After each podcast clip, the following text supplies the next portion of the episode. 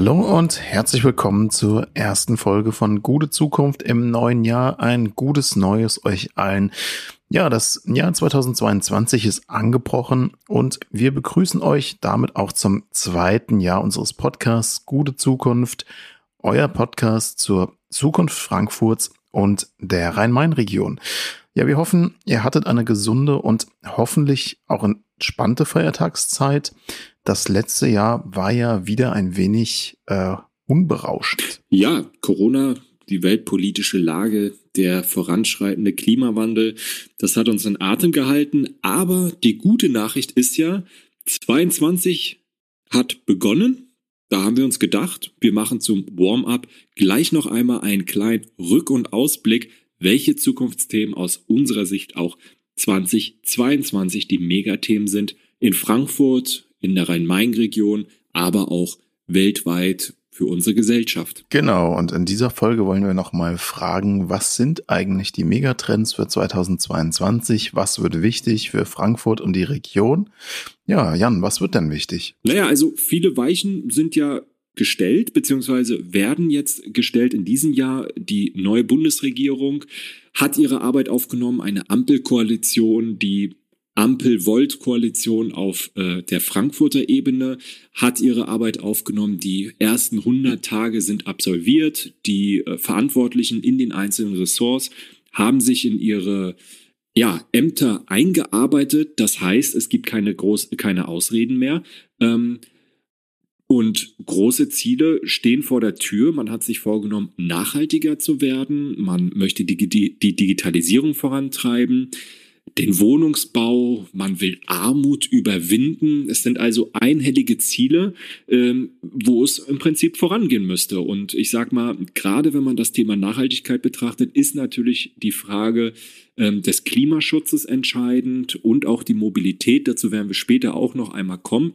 Es wird also viel zu tun geben für die Regierungen. Und wie gesagt, ich würde sagen, am Ende des Jahres 22 werden wir schon abschätzen können, ob es in die richtige Richtung geht ähm, oder, naja, ob wir unsere langfristigen Klimaziele ähm, tatsächlich verfehlen werden. Das wollen wir natürlich nicht hoffen. Wir sind natürlich auch sehr interessiert, was ähm, eure Megatrends sind, was ihr glaubt, was wichtig ist für 2022. Und wir freuen uns wie immer über Anregungen, über Kommentare, Kritik an kontakt.gutezukunft.de. Und damit starten wir durch in unsere erste Folge 2022.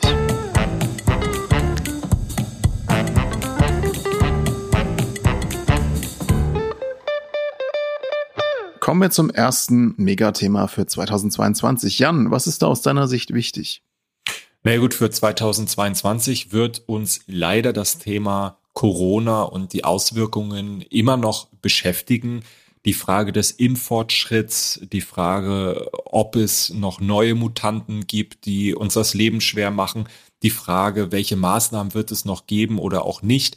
Das sind natürlich alles äh, entscheidende Fragen, ähm, die auch darüber entscheiden, ähm, wie wir vorankommen bei anderen Themen. Ähm, und damit verbunden auch das Thema Remote Work. Äh, wir hatten das schon an verschiedenen Stellen hier besprochen. Also die Frage, welche Auswirkungen auch äh, Corona für die Arbeitswelt hat, gerade in einer dienstleistungsgeprägten Stadt wie Frankfurt. Ähm, und das wiederum hat Auswirkungen auf die Städte. Das Wachstum verlangsamt sich, ähm, beziehungsweise es geht sogar zurück. Ähm, was heißt das? Bleibt es dabei. Wahrscheinlich ist das nicht, aber es ist eben auch nicht sicher, dass es nicht so ist. Ähm, die große Kündigungswelle, die wir weltweit, aber insbesondere in den USA beobachten, ähm, spielt da mit rein. Also äh, wer es nicht weiß, aktuell kündigen MitarbeiterInnen in Rekordzahl, wie gesagt, insbesondere in den USA und äh, das in einer sehr kritischen Wirtschaftsphase. Das ist äußerst ungewöhnlich ähm, und auch erstmal kontraintuitiv. Ja, also man würde ja eigentlich sagen, ähm, gerade in so einer schwierigen Wirtschaftsphase suchen MitarbeiterInnen eher die Sicherheit. Ähm, da gibt's unterschiedliche Spekulationen über die Gründe. So richtig rausgefunden hat das eigentlich noch keiner, aber es gibt auf jeden Fall klar dieses äh, sichtbare Phänomen. Ähm, und woran es jetzt liegen könnte an den Verbindungen zu den KollegInnen, die fehlen oder auch die Flexibilität und den Komfort mit dem Homeoffice, an das man sich gewöhnt hat. Und viele wollen einfach auch nicht ins äh, Büro zurück ähm, und die Unternehmen wiederum äh, sehen dann vielleicht Einsparpotenziale. Also da gibt's viele äh, Spekulationen. Ähm, Mhm. Und äh, das wird man auf jeden Fall beobachten müssen. Ja, sehr spannend. Also ist auch echt die Frage, ist das jetzt eher so ein vorübergehender Erscheinung, äh, Homeoffice, mobiles Arbeiten oder ist das wirklich ein tiefgreifender Einschnitt? Und da ist wirklich die Frage, welche Modelle wird es eigentlich zukünftig geben? Genau, also das ein, die eine Seite ist eben diese Perspektive der ArbeitnehmerInnen oder auch der Unternehmen, des Arbeitsmodells, da spielt auch das Thema Vereinbarkeit von Familie und Beruf mit rein. Das auf jeden Fall. Äh, aber es ist auch eine technologische ähm, Perspektive an der Stelle. Marc Andresen, der ähm, Horwitz und Netscape Gründer, ich weiß, kennst du den? Ja, ja. Mhm. Genau, der, der hat gesagt, ähm, diese Automatisierung und äh, künstliche Intelligenz ähm, im Bereich des Wirtschaftens und Arbeitens wird der größte zivilisatorische Shift, den er je gesehen hat. Mhm. Ähm, größer als die Erfindung des Internets. Also er spart da nicht an Superlativen. ähm, denn diese äh, Lotterie, wo du geboren bist und was aus deinem Leben wird, spielt demnach plötzlich keine Rolle mehr. Ähm, plötzlich gibt es ganz andere neue Dimensionen des ökonomischen Aufstiegs und der Unabhängigkeit ähm, vom Wohnort. Ja, also du kannst tendenziell aus Bangladesch ein Uber-Taxi in New York City äh, lenken, theoretisch. Ähm, und er hat gesagt, dieser Wandel wird fundamentaler sein, ähm, eben als die Erfindung des Internets, ganz einfach, weil man zukünftig von überall aus auf der Welt nahezu alle Jobs machen kann. Und ähm, ja, das äh, alles kann unsere Gesellschaft und damit die Anforderungen an unsere Städte auch schon in wenigen Jahren radikal ändern und äh, ganz konkrete Szenarien, die es heute für die Zukunft von Städten und Gesellschaften gibt, über den Haufen werfen. Okay, verstehe. Also ich, ich sage dir ganz ehrlich, ich bin ja immer ein bisschen skeptisch bei den Thesen von diesen Tech- und Investor-Gurus. Ja, ja, nicht zu Unrecht. ähm, aber ähm, ein wichtiger und richtiger Punkt ist auf jeden Fall diese Kündigungswelle, die ist schon echt auffällig. Mhm. Und das sehen wir ja, das, hat, das hattest du angesprochen, ja vor allem in den USA. Also da gibt's jetzt momentan wahnsinnig viele unbesetzte Stellen und man findet ja auch in den USA derzeit relativ leicht einen neuen Job. Also das könnte das auf jeden Fall begünstigen, dass die ähm, Beschäftigten sich denken, man kann sich das auch leisten, naja, äh, den Job aufzugeben. Anders, ja. Mhm. Genau, und in Europa, also hier kannst du diesen Kündigungseffekt schon auch äh, beobachten, aber eben absolut nicht so stark wie in den USA, da gibt es natürlich verschiedene Gründe für. Also wir haben ja stärkere Arbeitsinstitutionen, wir haben ja gerade in Deutschland die betriebliche Mitbestimmung, die Gewerkschaften, die dann solche Themen eher mhm. aufgreifen und umsetzen. Aber auch in Europa gibt es natürlich Unterschiede. In Spanien haben wir sehr hohe Arbeitslosigkeitsquoten. Das heißt, sich da erstmal leisten zu können, auch einen schlechten Job aufzugeben, das ist natürlich nicht so leicht gemacht. Ähm, aber sowohl für die USA als auch für Europa gilt, die Leute haben ja durch Corona angefangen, über ihre Arbeitsbedingungen nachzudenken und sie wollen diese Arbeit ja selbst gestalten. Also in den USA zum Beispiel sieht man jetzt auch endlich mal wieder ein wirkliches Hoch an Streiks und Protesten und an Zustimmung für Gewerkschaften. Genau, und das gilt äh, aber auch nicht nur für diese Mittelklasse-Jobs, mhm, mhm. sondern auch für den Niedriglohnsektor. Also Uber und Lyft finden plötzlich keine MitarbeiterInnen mehr. Ähm, auch hier diese ganzen äh, Lieferkuriere. Mhm. Ist ja vielleicht gar nicht unbedingt die schlechteste Zukunftsvision, wobei es äh, da ja gar nicht mal unbedingt um die Tätigkeit als solche geht, sondern über die Wertschätzung und insbesondere über die Arbeitsbedingungen und, und die Bezahlung. Und wer weiß, also wenn es plötzlich einen großen Mangel an ähm, InteressentInnen für diese Jobs gibt, dann sind vielleicht auch die Unternehmen und die Gesellschaft gezwungen, diesen für sie immer wichtiger werdenden Beschäftigungen auch eine höhere Wertschätzung und bessere Arbeitsbedingungen zur Verfügung zu stellen. Mhm. Ja, das ist auf jeden Fall ein äh, wichtigen Punkt. Ich glaube, das ist echt spannend, dass diese auch schlecht bezahlten Beschäftigten jetzt ihre Jobs kündigen. Denn man darf ja nicht vergessen, dass, ich meine, wir sitzen hier in unseren Homeoffices, aber die ja. Arbeit am Fließband oder an der Kasse oder in der Pflege natürlich, das, das kann man natürlich nicht von zu Hause aus machen. So ist es, ja. Ähm, und gleichzeitig hast du bei den Bürojobs ja aber auch immer mehr Beschäftigte, die aufs Land ziehen können. Ähm, Remote Work ist in Deutschland ein zunehmend wichtiges Thema, gerade auch in unserer Region. Ähm, wie gesagt, das hat konkrete Auswirkungen auf unsere Städte. Berlin ist erstmals nicht mehr gewachsen. Äh, Frankfurt ist um 10.000 Menschen auf unter 750.000 EinwohnerInnen gesunken. Die Leute arbeiten dann vom Land aus. Ähm, sie sparen sich das Pendeln. Es äh, wird darum auch 2022 mehr Remote Work ähm, geben. Und ähm, ja, die Frage ist, wo ziehen die Menschen hin? Wahrscheinlich in den Speckgürtel der Metropolen, denn das kulturelle Angebot ähm, ist natürlich nach wie vor noch in den, in den großen Städten da. Die Frage bleibt dann, was macht das mit Frankfurt und der Region und auch mit den ganzen Büros, wo es schon heute gut eine Million oder sogar mehr als eine Million Quadratmeter leerstehende Büroflächen gibt. Mhm. mhm. Würdest du sagen, das ist eher ein, ein möglicher Schlüssel auch zu mehr Nachhaltigkeit oder eher im Gegenteil? Ja, das kommt darauf an. Also ähm, tendenziell erstmal ja. Das äh, zeigt auch der Energiemonitoring-Bericht von Hessen. Also äh, es wurde jetzt im letzten Jahr ein Sechstel weniger, also es ist schon erheblich, ein Sechstel weniger Energie als sonst äh, verbraucht, sowohl was die Unternehmen als auch die Bürgerinnen und Bürger angeht. Ähm, ja, nur 676 Petajoule an Benzin, Erdgas, Strom, Kohle und anderen Energieträgern ähm, hat man eben äh, benötigt im letzten Jahr, äh, im vorletzten Jahr, Entschuldigung, 2020. Ähm, und ähm, das ein Großteil dieses Rückgangs entfällt eben auf den Mobilitätssektor. Also natürlich auf den Flugverkehr. Ähm, der ist ja aufgrund der Reisebeschränkungen äh, äh mhm. zeitweise auf ein Fünftel eingebrochen, ähm, dessen, was vor Corona an Flugverkehr ähm, da war.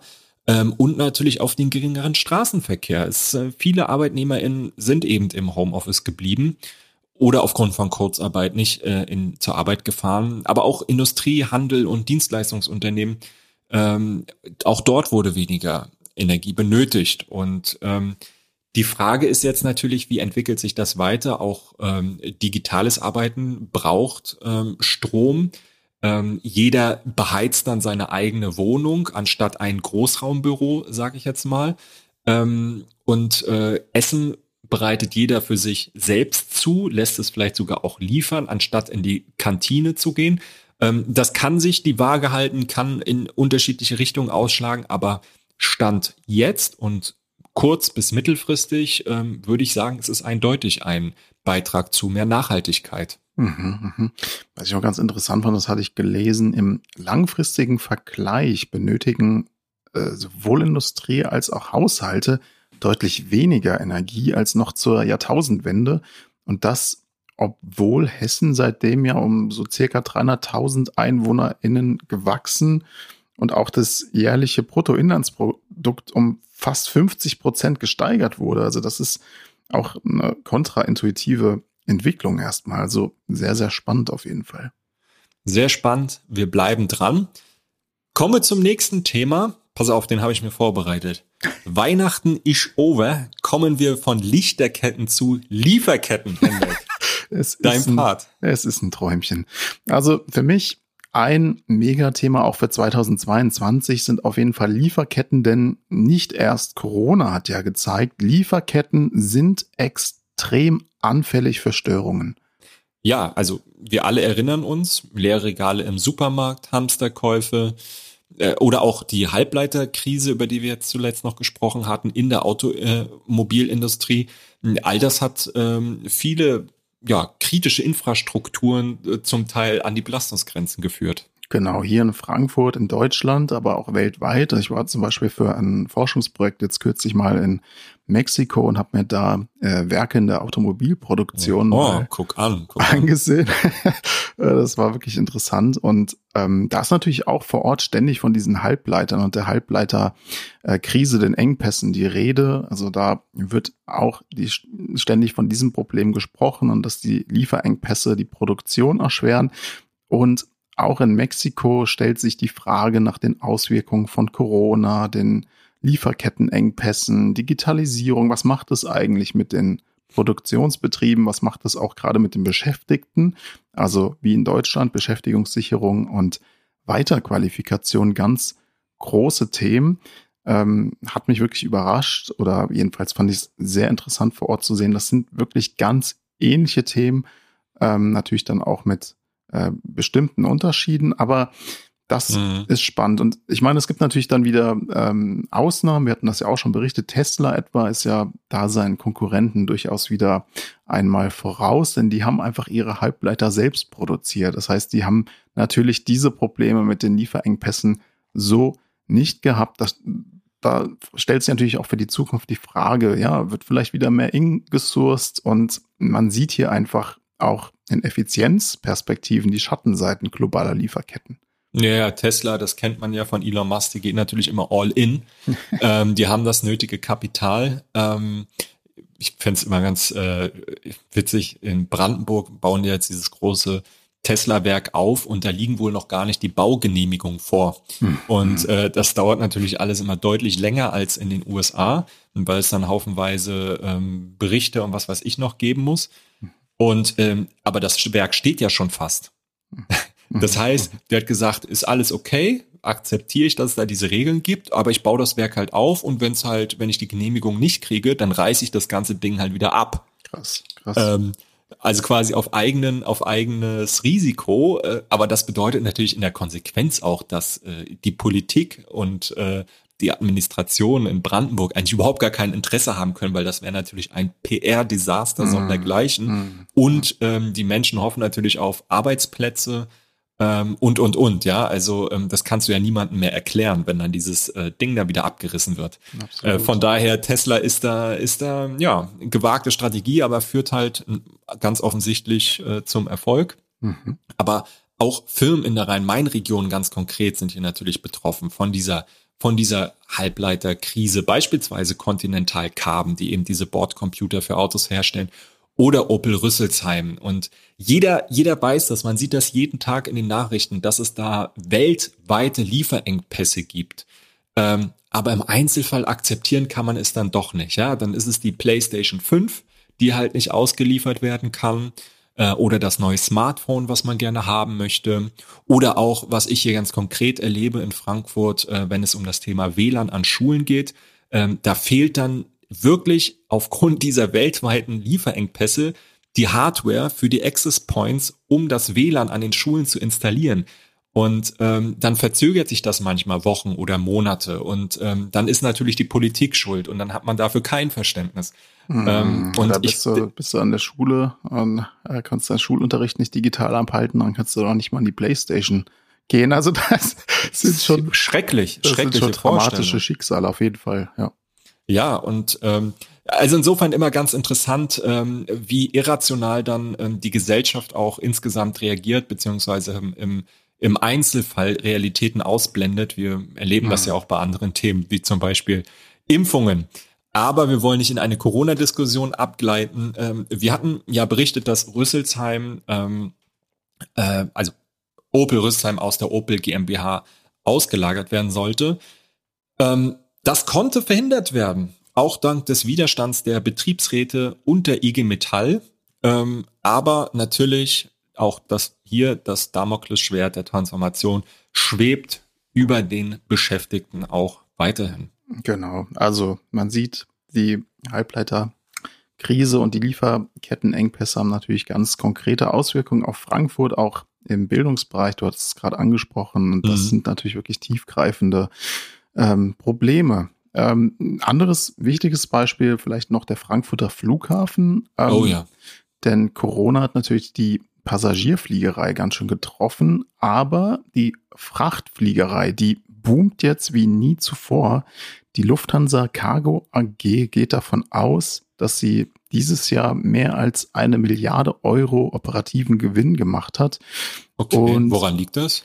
Naja, das ist erstmal ähm, viele, ähm, die vielleicht früher ähm, auf äh, reguläre, also auf Schiff gesetzt haben, die mhm. können jetzt auch ähm, in, in Flieger, in Frachtfliegerei investieren. Das heißt, ähm, die Kosten sind rasant gesunken. Teilweise werden sogar Passagierflieger umgerüstet. Also du hast auch Güter wie Textilien, die man vielleicht früher niemals mit dem mhm. äh, kostspieligen Flugzeug um die Welt geschickt hat. Die werden jetzt in Flieger gesetzt. Das heißt, es verschiebt sich sehr stark äh, zu einem inflationären Gebrauch der Frachtfliegerei. Also auch kein Nachhaltigkeitsgewinn dann, äh, wenn man denkt, okay, weniger äh, Passagierluftverkehr sollte zu weniger CO2-Ausstoß im Luftverkehr führen, ist dann, ist dann nicht so, weil es wird dann sozusagen ausgeglichen dadurch, oder? Absolut. Also das ist ähm, ein Riesenproblem. Also mhm. es ist ähm, klimatisch äh, extrem schädlich und ein anderes Problem ist noch, ähm, also jetzt neben dieser Nachhaltigkeitsperspektive muss man einfach sagen, diese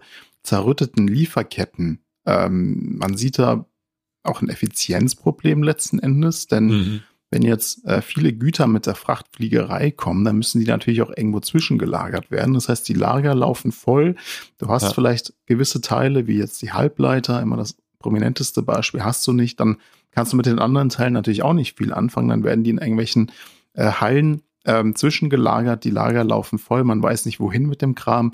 das ist letzten Endes sieht man hier schon die, die Schattenseiten von einer äh, von globalen Lieferketten. Also das ist schon auch eine unmittelbare Folge mhm. dieses Just-in-Time-Produzierens, immer weiter auf Effizienz und Flexibilität, letzten Endes das, was ja den Gegenwartskapitalismus ausmacht, wenn man so will.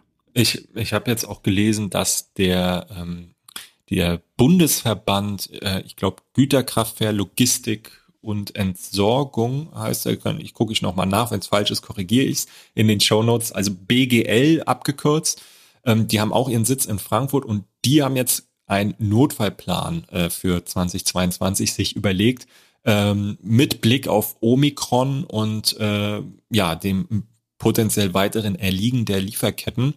Äh, denn wenn natürlich viele Beschäftigte erkranken und sei es nur leicht oder weil sie in Quarantäne müssen, dann droht das Ganze ähm, natürlich nochmal erneut zu kollabieren. Es gibt ja schon jetzt ähm, viel weniger äh, Kraftfahrer ähm, als ja gebraucht werden. Das ist ja eh quasi ein, ein Mangelberuf. Hm. Ähm, und ja, das bleibt natürlich dann auch unmittelbar für den Wirtschafts- und Industriestandort Frankfurt im Jahr 2022 eine entscheidende Frage, ob sich eben diese Lieferketten erholen, welche Auswirkungen das äh, für das Rhein-Main-Gebiet hat und letztlich natürlich auch durch fehlende Gewerbesteuereinnahmen für die soziale Infrastruktur in dieser Stadt und die hehren Klimaziele, die man mhm. sich gesetzt hat. Mhm. Genau, also spannend fand ich nochmal wirklich dieses gesamtgesellschaftliche, dass das nicht nur Industrie, Ökonomie ist, sondern dass das, wie du gesagt hattest, in die Bildung reingeht, also wirklich Zukunfts, ja. ich meine, was, was ist ein wichtigeres Zukunftsthema als Bildung? Extrem wichtig, dass hier ähm, dran gearbeitet wird an diesen ähm, Lieferkettenengpässen, aber eben auch die ökologische Seite mit diesem inflationären Gebrauch der Frachtfliegerei momentan und natürlich auch die soziale Dimension. Und darüber hatten wir jetzt schon mal in einer der letzten Folgen ein bisschen ausführlicher gesprochen. Da wird natürlich 2022 auch wichtig sein. Das Lieferkettengesetz tritt jetzt in Kraft, wird jetzt angewendet. Wir werden erstmals sehen, wie es ähm, durchgesetzt wird. Also kurzum, Lieferketten aus unserer Sicht eines der Megathemen für 2022, gerade auch für Frankfurt mit dem Flughafen und natürlich auch, wir haben hier Verbände, NGO und Gewerkschaften mit ihren Hauptsitzen, mhm. die einfach aus Frankfurt heraus auch wirklich global betrachteten Wörtchen mitzureden haben.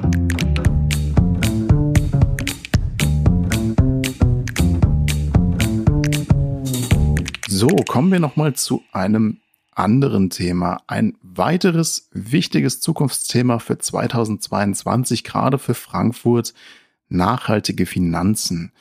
Nachhaltigkeit ist natürlich in und verkauft sich auch gut und grüne Geldanlage ist natürlich ziemlich gefragt. Ja. Ein Problem ist allerdings das sogenannte Greenwashing in der Branche. Genau, also wenn ja angeblich nachhaltige Aktienfonds, die ihrem Namen nach ähm, besonders grüne Unternehmens- äh, und Geschäftsmodelle und Energien fördern. Ähm, hinter diesem grünen Label in Wahrheit aber Aktien ja versammelt haben von Firmen, die alles andere als nachhaltig sind und deren Geschäftsmodelle ähm, ja kein Interesse haben, Klimaziele einzuhalten und ähm, nachhaltige und äh, gute Arbeitsbedingungen zu ermöglichen. Genau, absolut. Wir hatten gerade jetzt im letzten Dezember 2021 äh, gab es eine Studie von den äh, Nichtregierungsorganisationen Facing Finance und Urgewalt. Die haben eine also Studie. Also Urgewalt mit D, ne? das ist ganz klar.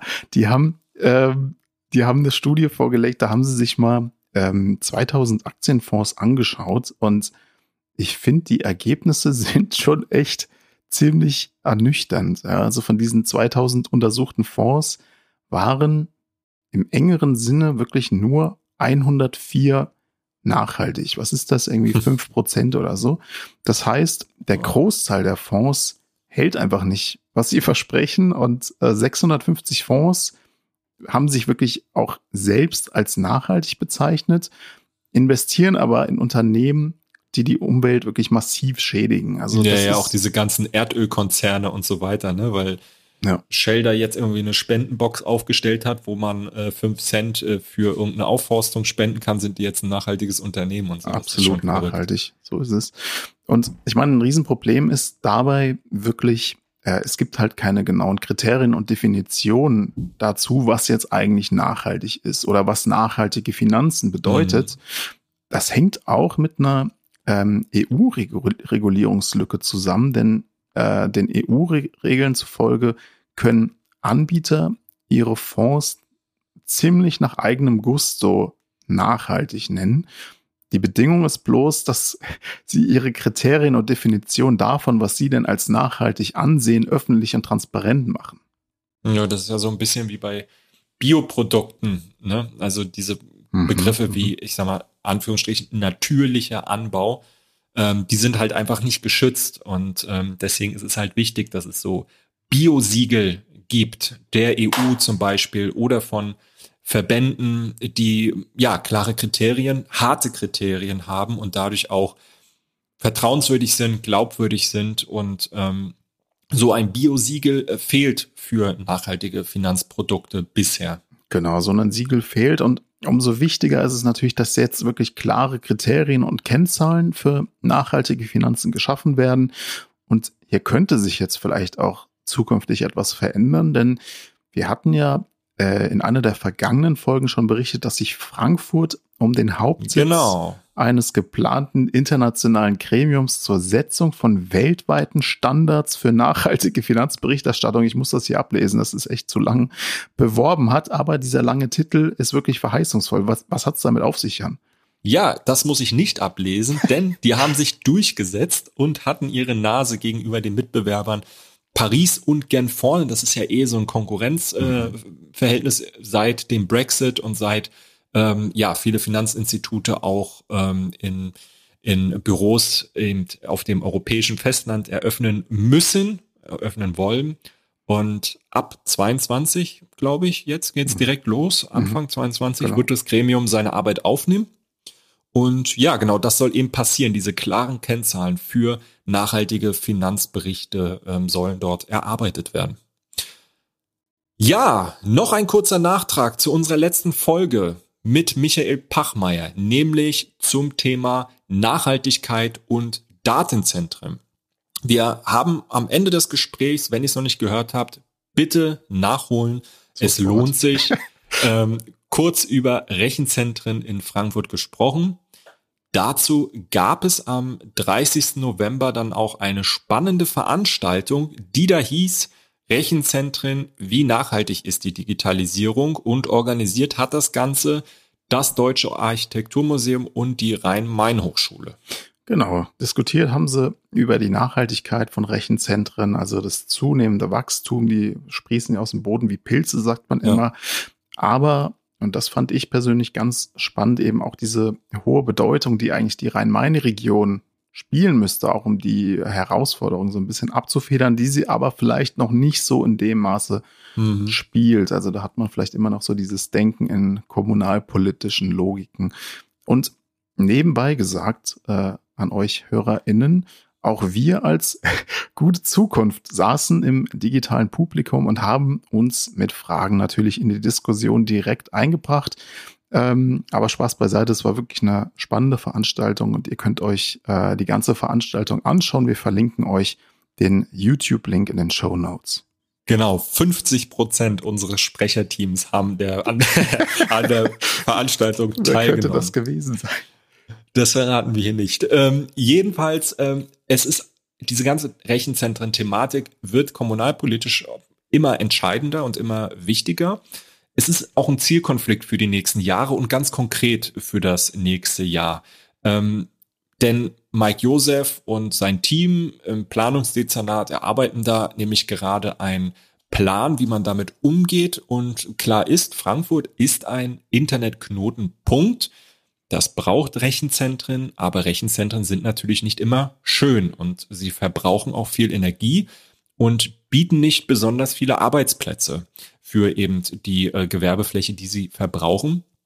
Ähm, dafür hingegen haben sie oft ähm, ja erkleckliche Summe an Gewerbesteuereinnahmen und äh, das könnte auch noch mehr werden, je nachdem, äh, wie sich da die Gesetzgebung entwickelt. Und im Umgang damit prallen nun zwei sehr grundsätzliche Perspektiven aufeinander. Ähm, das Planungsdezernat und Mike Josef wollen eine Konzentrierung haben. Das macht auch eigentlich Sinn, ja, also analog zum Hochhausrahmenplan.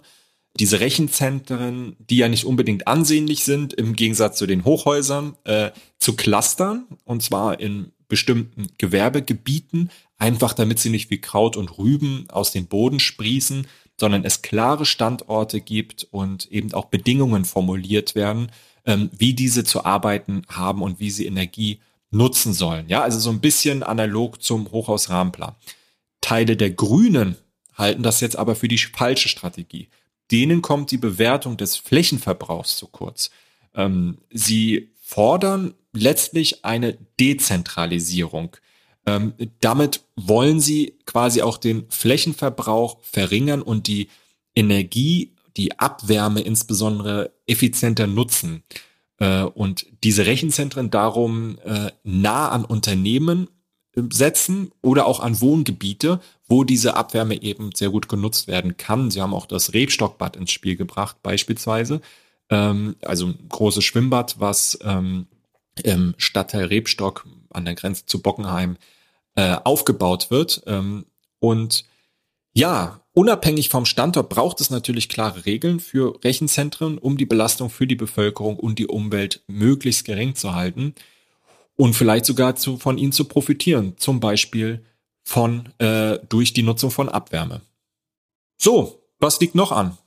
Ja, neues Jahr, neues Glück. Ähm, auch im Privaten kann man vielleicht mal ein bisschen was erzählen. Also ich habe gehört, du hast einen neuen Job, Jan. Erzähl doch mal. Ja, ich habe einen neuen Job. Ja, stimmt. Kann ich eigentlich mal ein paar Sätze zu sagen. Ich wechsle vom Dezernat für Bildung, Immobilien und neues Bauen in die Frankfurter Volkshochschule. Ähm, und zwar gibt es da einen Fachbereich sozialer Zusammenhalt. Ähm, das ist wirklich, das ist Neuland, das ist einzigartig im deutschen Raum, im deutschsprachigen Raum dieser, dieser Fachbereich. Und ähm, ja, damit hat sich die Volkshochschule quasi in Frankfurt auf den Weg gemacht, ähm, um innovative Bildungskonzepte zu erarbeiten. Ähm, was heißt das? Äh, Gegenstand der Weiterbildung im Fachbereich sozialer Zusammenhalt, das ist das gesellschaftliche Miteinander. Ja, also da geht es ja nicht darum, gemeinsam äh, einen Excel-Kurs zu belegen oder Yoga zu lernen und äh, nebenbei entsteht dann Begegnung, äh, indem man sich kennenlernt und Menschen unterschiedlicher Sozi Sozialisation oder ähm, auch äh, unterschiedlicher Berufe zusammenkommen mhm. und äh, gemeinsam was machen, sondern Gegenstand der Weiterbildung ist bereits das Überwinden von Polarisierung, die ja auch vielen Menschen aktuell Sorgen macht. Also der Gegenbegriff zu Fake News, wenn du so willst. Mhm. Am Ende soll man rauskommen und sagen, ach, guck mal an, das wusste ich ja noch gar nicht, was hier alles so los ist in meiner Stadt und wer hier so lebt. Mhm. Ähm, und dabei steht aber nicht die moralische Bewertung im Vordergrund, sondern wirklich das Wissen. Das mhm. Wissen über die Belange anderer Menschen. Und ähm, ja, dann gibt's verschiedene Themenfelder. Ähm, natürlich äh, interkulturelles Zusammenleben, ähm, Umweltbildung, ähm, aber auch äh, ganz äh, konkrete Abschlüsse, zum Beispiel Haupt- und Realschulabschlüsse kannst du in diesem Bereich machen, aber auch die kulturelle Bildung. Es gibt ähm, im Forum Höchst. Das ist ein ähm, Kino, ein Programmkino, ähm, wo man tolle Sachen machen kann. Also es gibt auf jeden Fall äh, in diesem Fachbereich viele Möglichkeiten, auch ähm, innovative Konzepte zu entwickeln, wie man Menschen zusammenbringt und äh, ja, viel Neues lernen kann. Ja, spannend. Also es geht auf jeden Fall um, ja auch, man könnte sagen, vielleicht gesamtgesellschaftlichen Zusammenhalt, also mhm. vielleicht auch durch Schaffen von Wissen, ähm, Aufklärung, also vielleicht auch ein bisschen das, was wir hier in dem Podcast äh, versuchen. Ich finde, das klingt ziemlich spannend und würde fast vorschlagen, wir sollten vielleicht mal einen, ein kleines Feature auch zur Erwachsenenbildung oh, machen ja. und mhm. äh, welche Rolle diese eben bei der gesamtgesellschaftlichen Transformation eigentlich spielt. Ja, eine entscheidende Rolle. Ne? Also jetzt nicht nur die VHS, sondern mhm. ähm, viele andere Träger und der Umgang in in Unternehmen auch. Ähm, wir brauchen ohnehin ein Recht auf Weiterbildung aus meiner Sicht. Mhm. Ähm, mhm. ob das kommen wird, ist unklar. Äh, vereinbart im Koalitionsvertrag der Bundesregierung ist es so nicht. Ähm, Bundesarbeitsminister Hubertus Heil hat schon trotzdem dennoch, kann man sagen, angekündigt, mhm. mhm. Deutschland zur Weiterbildungsrepublik machen zu wollen. Aber äh, das ist äh, ein, ein, ein entscheidendes Thema für die Frage, wie wir die Transformationsherausforderung bewältigen. Absolut. Also Bildung ist ja auch eine öffentliche Aufgabe und ja. ähm, Gesellschaft und Arbeitswelt sind permanent im Wandel. Wir wissen natürlich noch nicht, in welche Richtung geht's jetzt absolut. Das können, können wir noch nicht hundertprozentig wissen. Aber was wir wissen ist, die Transformation kommt. Daran können wir auch nichts hm. ändern. Aber die große Chance, die wir haben, ist Qualifizierung, Weiterbildung der Beschäftigten und der äh, Menschen in unserer Bevölkerung. Und ich meine, klar ist natürlich auch, dass nicht jeder Mensch, dessen Tätigkeit jetzt in den nächsten Jahren wegfällt, vielleicht in diesem Bereich umgeschult werden kann. Aber es gibt natürlich andere Bereiche und wir, wir müssen da auch als Gesellschaft einfach äh, Potenziale ausschöpfen, um auch im Sinne der Menschen die Transformation zu gestalten. Ja. Genau, und dann geht's eben, wie du schon sagst, nicht nur um den Umgang mit Technologie oder das Lernen von Sprachen, sondern eben ganz konkret auch ähm, um das Zusammenleben, um das Miteinander in einer hochdiversen Gesellschaft wie Frankfurt, um ähm, Zusammenhänge, was ähm, Klimaprozesse angeht, Umweltbildung, das Wissen übereinander, interkulturelle Kompetenzen, das Reflexionsvermögen ähm, der eigenen Perspektive und, und, und. Sehr spannend, cool. Ja. So, was gibt's denn bei dir Neues? Man munkelt, dass du deine Doktorarbeit abgeschlossen hast, lieber Hendrik. Ja, so ist es. Also das ist jetzt wirklich ein Großprojekt der letzten Jahre und das jetzt endlich mal abgeschlossen ist. Deswegen hat du immer so wenig Zeit für mich. so ist es. Der Podcast wird jetzt aufleben. Ja, dann bin ich ja gespannt. Darf man das mal lesen? Äh, worum geht's denn eigentlich? Ja, also in aller Kürze, äh, klar, es, ja, es geht im Grunde um die ähm, Entwicklung der modernen internationalen Ordnung und der Frage, wie Gewalt bislang eigentlich in den internationalen Beziehungen reguliert, normiert und gerechtfertigt wurde, ähm, ist ein Thema, das weit in die Vergangenheit zurückreicht, aber auch natürlich, wenn wir uns jetzt gerade die äh, Situation in der Ukraine oder im südchinesischen oh ja, Meer anschauen, ist das genau definitiv eine Frage, die uns leider, muss man sagen, auch in Zukunft beschäftigen wird. Das ist so. Und äh, ja, wir werden, da wirst du dann sicherlich auch dranbleiben, ähm, vielleicht auch mal ein Thema hier, denn die Frage ist natürlich, geopolitische Prozesse sind natürlich ähm, zum Teil auch einfach, ja, für Wirtschaft, Kooperation, Zusammenarbeit, Handelsprozesse, Lieferketten natürlich ähm, oft sehr entscheidend ähm, und wirken sich dann auch in bis ins Lokale aus. Da kann man wahrscheinlich auch mal viel zu sprechen noch. Absolut. Ja, ähm, ja wie geht's jetzt weiter bei dir? Ja, also im nächsten Jahr ähm, werde ich in einem Forschungsprojekt vorwiegend an den Themen Ungleichheit in globalen Lieferketten arbeiten. Das ist natürlich ein Thema, das mich auch hier im Podcast besonders reizt, falls es dir noch nicht aufgefallen ist. Ja, wunderbar, Mensch, dann können wir doch mal was zu dem Thema machen. Also, wir dürfen gespannt bleiben. Definitiv.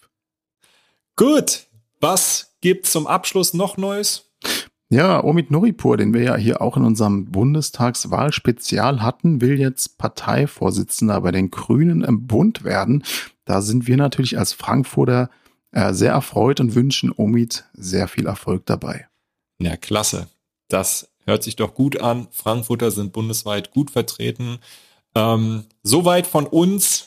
Wir hoffen, ihr hattet einen kleinen Überblick ähm, über das, was euch in 2022 erwartet und über welche Themen wir sprechen wollen.